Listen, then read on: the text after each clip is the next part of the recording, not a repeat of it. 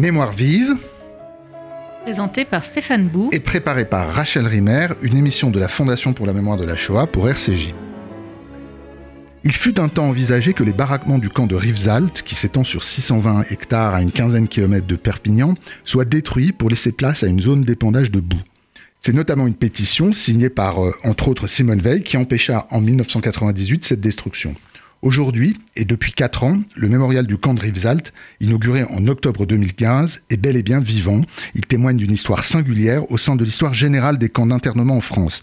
Il faut en effet d'abord rappeler que le camp de Rivesaltes, dont la construction a été achevée par les réfugiés espagnols en 1939 et qui fut le centre de regroupement des juifs et des tziganes de la zone sud pendant la guerre, a été conçu avant l'occupation et avant Vichy pour y permettre alors ce qu'un décret-loi du 12 novembre 1938 désignait comme l'internement administratif des étrangers indésirables. Et il faut ensuite souligner le fait qu'il fut utilisé après 1945, puisqu'il hébergea 20 000 harkis on le comprend, Rivesaltes est un lieu de mémoire au pluriel où s'entrelacent plusieurs histoires, celle de la guerre civile espagnole, celle de la Seconde Guerre mondiale et celle de la guerre d'Algérie. Nous avons le plaisir de recevoir aujourd'hui Françoise Roux, administratrice générale du mémorial du camp de Rivesaltes. L'occasion pour nous de revenir sur ce projet qui vient de fêter donc son quatrième anniversaire, mais aussi d'évoquer son actualité, alors que vient d'avoir lieu il y a quelques jours le vernissage d'une grande exposition sur la mémoire rome. Bonjour Françoise Roux. Bonjour. Alors notre émission avait reçu euh, il y a quatre ans Denis Péchanski, qui est le président du conseil scientifique du mémorial euh, de Rivesaltes, hein, au moment de son inauguration. Euh, alors il nous avait raconté à, cette époque l'histoire du camp et il parlait du mémorial au futur, bien sûr, puisqu'il venait d'être inauguré. Et alors on va parler de son actualité, de, tous vos projets, mais je pense que c'est bien de, faire un petit, un petit rappel. Qu'est-ce qui s'est passé de, depuis quatre ans en fait Quatre ans après cette inauguration, quel, quel bilan on, peut faire? C'était d'autant plus important de donner la parole à Denis qui aujourd'hui est celui, euh, Denis Péchanski, qui est celui qui peut euh, raconter dans son entièreté euh, ce, développement de projet qui s'est étendu sur des années, sur 20 ans, pour finir par aboutir heureusement à l'ouverture de ce mémorial. Et voilà, donc 16 euh, novembre, 16 octobre 2015, les portes du mémorial ouvrent au public. et depuis, eh bien, comme tout projet, on, on est à la fin d'une première étape du projet et on redémarre euh, une deuxième étape, et ça c'est euh, le, le, passage le, plus gratifiant pour nous, euh, qui est de construire pierre à pierre les fondations mmh. de ce travail qui pour moi, ce mémorial, c'est quatre se pose sur quatre grands pieds qui sont donnés à voir avec cette exposition permanente de, qui, qui, se déploie sur plus de 1000 mètres carrés. Euh, un espace d'exposition temporaire qui est euh, euh, au moins trois fois par an l'objet qui alterne exposition historique et exposition plus artistique.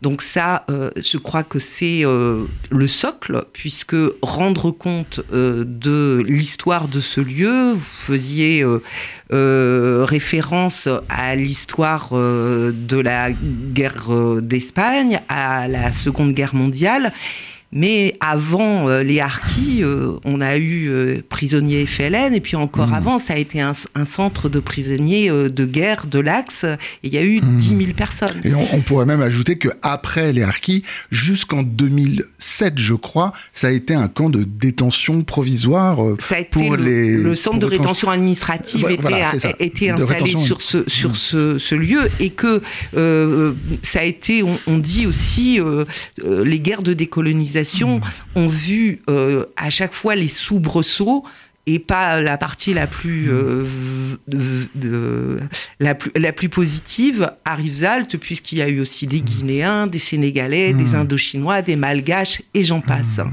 Donc euh, euh, ça, c'est très important parce que ça, ça veut dire qu'on dit, on a coutume de dire qu'il n'y a pas un camp de Rivesaltes, mais des camps de. Rivesaltes, et que l'histoire de Rivesaltes, c'est aussi l'histoire des grandes fractures du XXe siècle.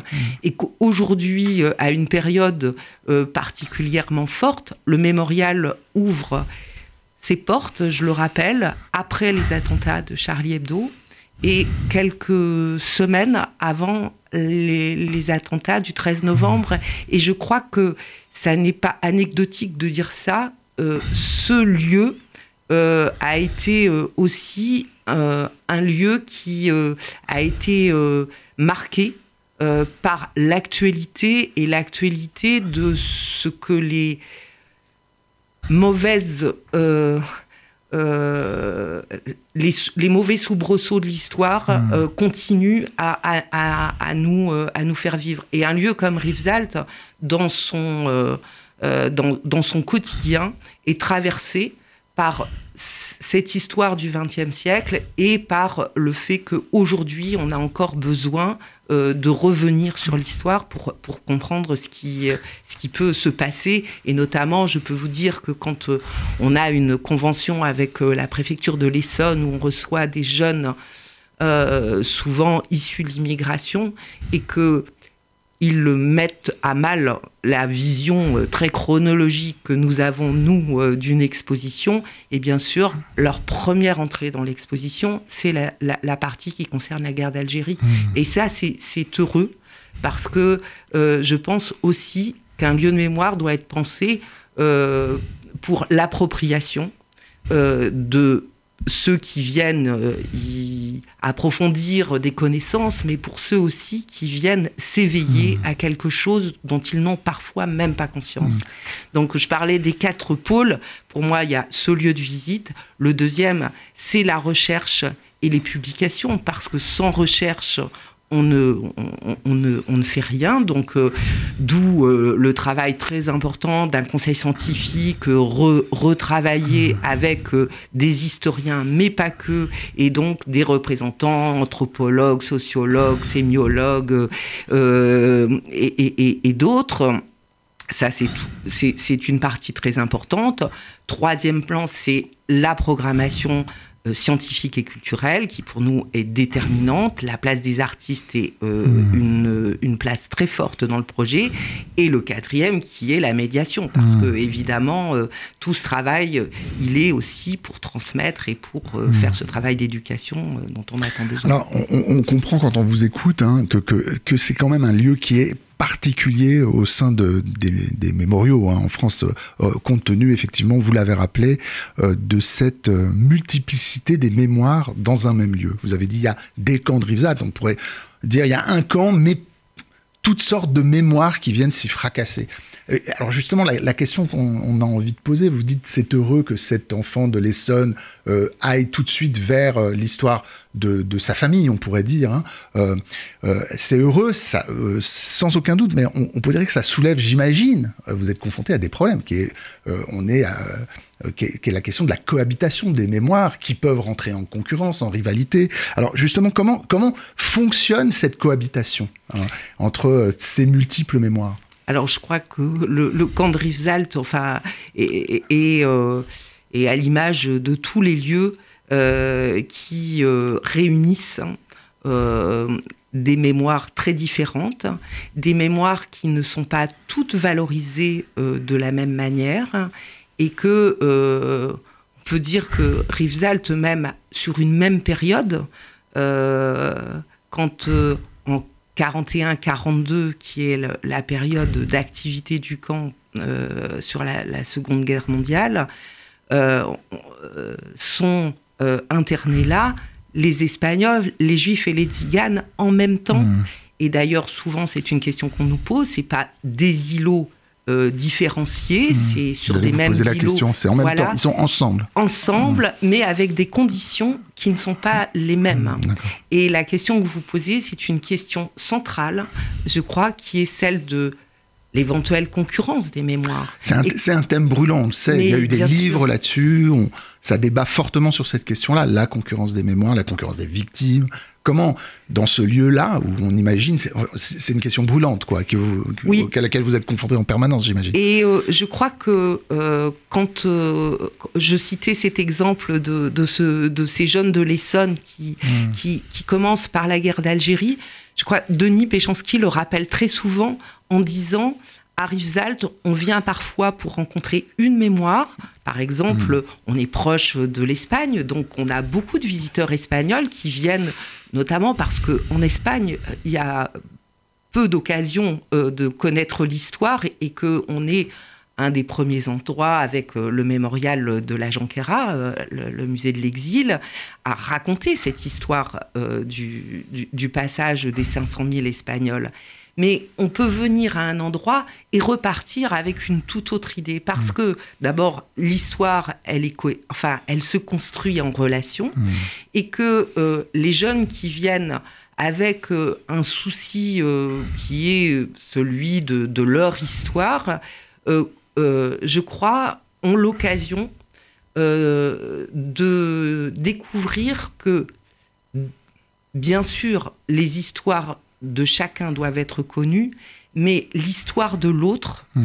euh, permet parfois de reconsidérer ses points de vue. Mmh. Et vous savez qu'aujourd'hui, à des périodes où s'expriment parfois dans la jeunesse des grands malaises, faire venir des jeunes euh, pour leur parler de la question des harkis, euh, c'est parfois extrêmement difficile, explosif, mmh. hein, et que euh,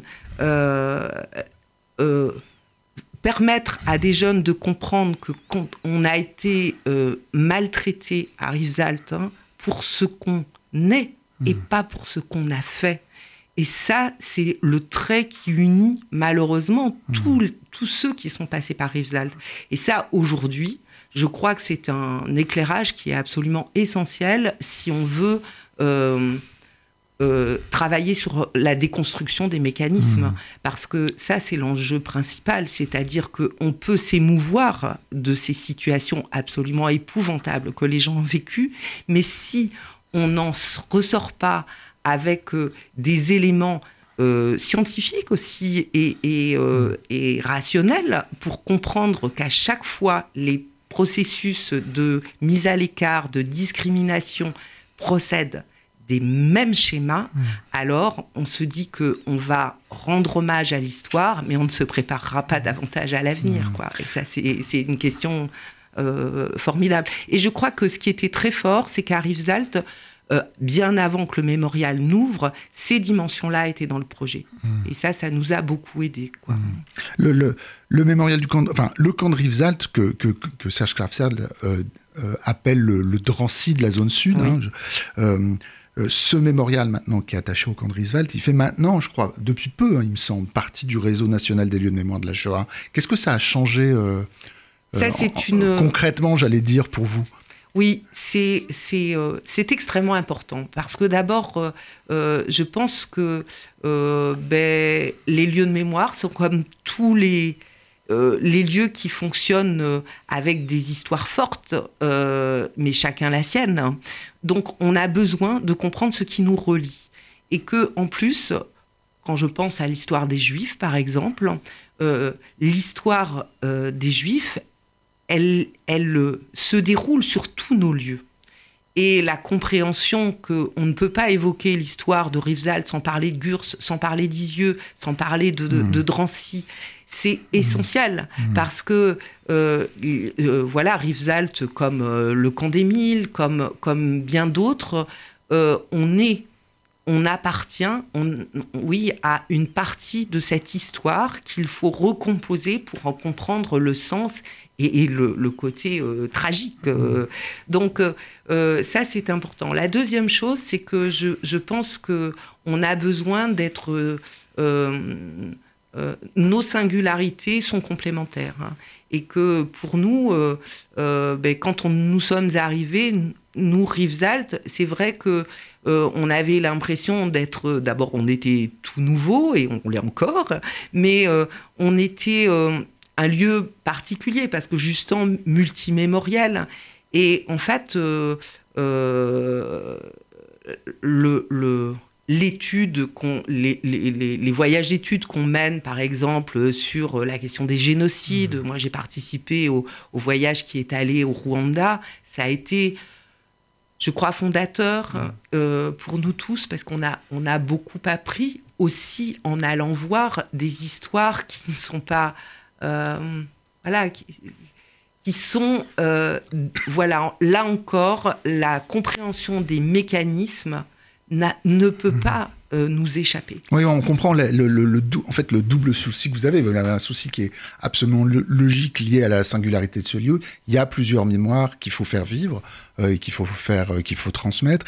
Et en même temps, on a le sentiment que quand je vous écoute, il y a voilà, c'est l'histoire d'un, c'est une histoire générale, disons, de, l'internement, on pourrait dire, des déplacements de population dites indésirables, pour reprendre le terme du décret loi de 38 qui fonde le, camp, et que, vous êtes aussi tourné par-delà les mémoires, disons, spécifiques qui se sont croisées à Rivesaltes, les tziganes, les harkis, les, juifs évidemment, euh, euh, vous vous intéressez, euh, vous venez de citer le Rwanda, mais moi je, pense par exemple que euh, vous, avez euh, projeté récemment un film qui concerne le génocide des Khmers, et vous avez parlé de Ritipan, vous avez fait un spectacle autour de Ritipan, un film de, de Chantal Ackerman sur les réfugiés à la frontière mexicaine-américaine. On a le sentiment que que, que, que, vous, que vous, comment dire, vous incombez une mission qui va, qui part aussi de la spécificité de ce lieu pour s'ouvrir vraiment sur toutes les problématiques qui sont actuellement brûlantes.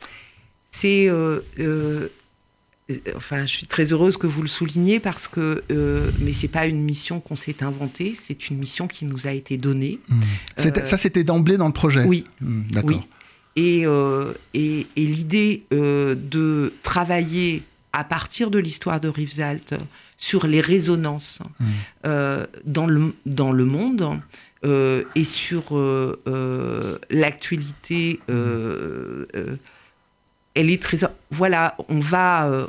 On, a eu il y a quelques jours un, une soirée co-organisée avec la région Occitanie et le SOS Méditerranée sur la question de 80 ans d'exil maritime. Mmh eh bien, euh, vous voyez, euh, la question de la Méditerranée, elle d'aujourd'hui, et on sait combien euh, cette, cette histoire, elle est, elle est brûlante, quand on regarde, on fait un, un, retour en arrière, on comprend aussi que ces questions de la Méditerranée et du passage des traversées et euh, de, de, la, de l'évacuation, euh, on pourrait dire, et du rejet vers la Méditerranée, c'est une question qui a traversé les temps. Mmh.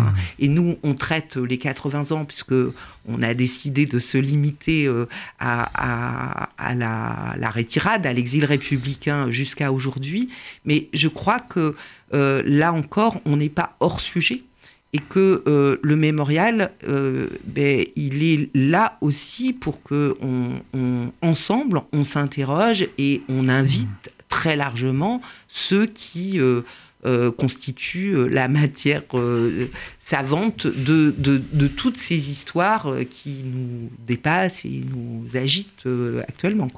Alors, j'aimerais qu'on évoque dans, la dernière partie de cette émission le, ce qui est votre actualité et notamment cette exposition Mémoire Rome. Alors je, rappelle, hein, mais peut-être que vous pourrez rentrer davantage dans les détails, mais entre, entre janvier 41 et novembre 42, 1300, euh, plus de 1300 hommes, femmes et enfants issus des communautés tziganes ont été internés au camp de Rivesaltes. Beaucoup ont été déportés. Euh, ils étaient là avec les, juifs déportés dans ce Drancy euh, du Sud. et donc vous revenez sur cette histoire, mais pas seulement sur l'histoire de cet internement. Euh, cette exposition Mémoire de Rome, elle a été euh, conçue, euh, je crois, enfin, je le sais plus exactement, par l'association du Père des Bois, Yad Inunum, dans le cadre d'un projet européen assez vaste. Et donc, vous accueillez, on pourrait dire, une exposition qui a déjà, qui circule. mais j'imagine que c'est une exposition à laquelle aussi vous, puisque vous êtes ce lieu-là où, où des tziganes ont été euh, internés euh, et d'où ils ont été déportés, que vous, ajoutez à cette exposition du Père des Bois des, comment dire, des, dimensions. Alors c'est euh, depuis l'origine, notre défi et notre difficulté, c'est de traiter toutes les mémoires. Et comme on ne peut pas tout faire en même temps, et que ça fait qu'à peine quatre ans que nous avons ouvert nos portes, nous n'avions pas encore abordé la question de, de, la mémoire zigane, avec laquelle on a une difficulté supplémentaire puisque c'est pas une, révélation, c'est toujours très difficile parce que euh, la preuve, euh, la trace, le témoignage sont très compliqués. Euh, en plus, on est dans le sud de la France, à côté d'une ville où la communauté gitane est très très forte. Hein. Donc on a aussi cette difficulté, puisque bien sûr, c'est pas étranger, mais c'est deux choses différentes. C'est que euh, les internés euh, étaient des tziganes. Donc, euh, on n'a pas dans, à proximité, comme les Espagnols, comme les Juifs, les Harkis, etc., des témoins qui sont proches de cette question-là. Et la deuxième chose, c'est que non seulement on accueille l'exposition euh, de Yaedi Nounoum. qui est riche en témoignages. Qui est riche en témoignages. et qui, euh, euh, pour nous, est une manière qui ouvre au-delà de, de, la question particulière de, de, de, Rivesaltes, qui situe cette histoire en, en, en, lui donnant la dimension internationale qu'elle qu'elle comporte, et aussi parce que on entreprend un partenariat avec euh, euh, la Fondation du Père des Bois sur la question du témoignage. Mmh. Et que euh, on, est, on est très content parce qu'on engage un travail de, de, de, partenariat sur la collecte et qui va être déterminant. Parce que on a de nombreux témoignages à Rivesaltes et très peu de tziganes. Donc, à un moment, euh, donner la parole, avoir un... Il ne s'agit pas de, d'être dans la dans l'égalité de traitement, mais dans l'équité mmh. euh, du traitement des, de ces mémoires.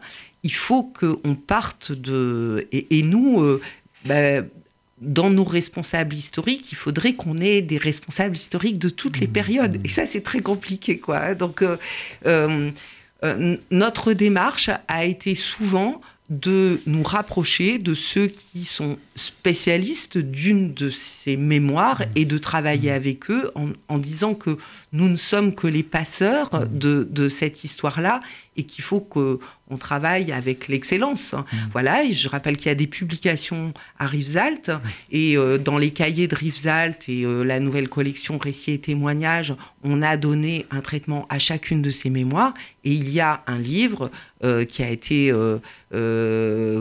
dirigé, coordonné par Alexandre Doulut, comme, comme ça avait été fait d'ailleurs aussi sur les, sur les Juifs, sur la question des Tziganes et l'internement des Tziganes à Rivesaltes. J'ai une petite question là. Vous avez dit qu'il y avait une communauté rome, gitane forte dans la région. comment la Comment elle a vu cette exposition? Comment, comment ça s'est passé? C'était assez touchant parce qu'ils étaient là. Il y avait notamment euh, un, homme formidable qui s'appelle Jojo Solé, qui est l'aumônier euh, de la communauté gitane. Et, euh, et, c'était, c'était très touchant. Il y avait des, des gitans qui sont venus et que nous n'avions jamais vus et qui mmh. n'avaient jamais mis les, les, pieds au mémorial. Il connaissait cette histoire Il connaissait cette histoire et euh, en nous disant, euh, en fait, euh, on ne savait pas, on savait qu'il y avait eu des, des tziganes qui étaient venus, mais on ne savait pas le, détail de cette, de, de, cette histoire. Et parce que aussi, ils ont le sentiment euh, ce qui est très difficile, c'est de faire venir les gens. C'est de, c'est de faire tomber les barrières, les mmh. a priori. Mais c'est vrai aussi mmh. euh, pour euh, toutes les mémoires, mais particulièrement pour les Tziganes et, aussi sur la guerre d'Algérie. C'est-à-dire que on est, ben, bien sûr, on appartient à, une histoire générale et les gens se font une idée de ce que de ce qu'est le mémorial. Et en fait, une fois qu'ils y viennent, en général, les barrières tombent et ça se passe beaucoup mieux. Mais pour faire venir les gens, il faut faire tomber ces réserves de dire mais euh, on, on est toujours, on est, on est moins valorisé que les autres, etc. Et ça, c'est très important. C'est pour ça que je crois beaucoup à la création de choses aussi concrètes que l'édition, que les expositions de photos mais aussi les concerts, la vie culturelle. c'est ça. C'est ce que Parce que euh, voilà, cette année que nous allons particulièrement euh, euh, consacrer à, valoriser cette culture zigane, on va avoir prochainement un concert avec Denis Cugnot et, l'ancienne équipe de Bratch sur les, les musiques ziganes euh, dans le monde. On va avoir aussi euh, un travail de, de, pédagogie dans les établissements scolaires sur les représentants mmh. euh, de la mémoire rome. Mmh. Et ça, voilà, on est quand même dans une région qui est fortement traversée par des courants extrêmement durs. Hein. Mmh. donc, la situation des gitans sur Perpignan, euh, c'est une situation euh, très difficile. Mmh. Donc, euh, quand on parle des Tziganes à Rivesaltes, c'est aussi leur travailler avec eux sur le mmh. fait qu'ils appartiennent à l'histoire, que c'est notre histoire. Donc je vous remercie beaucoup Françoise, on comprend vraiment votre souci de faire circuler le passé, le présent, euh, l'histoire et euh, ce qui se joue, euh, ce qui peut se jouer aujourd'hui dans l'actualité. Donc, j'invite tous ceux qui peuvent le, faire de visiter le mémorial de, de Rivesaltes, donc à 15 km de, Perpignan, de suivre ses publications et ses activités. merci encore Françoise Roux. C'était Mémoire vive. Deux adresses pour nous réécouter radio-rcj.info et mémoirevive pluriel.net, ainsi que sur l'application RCJ.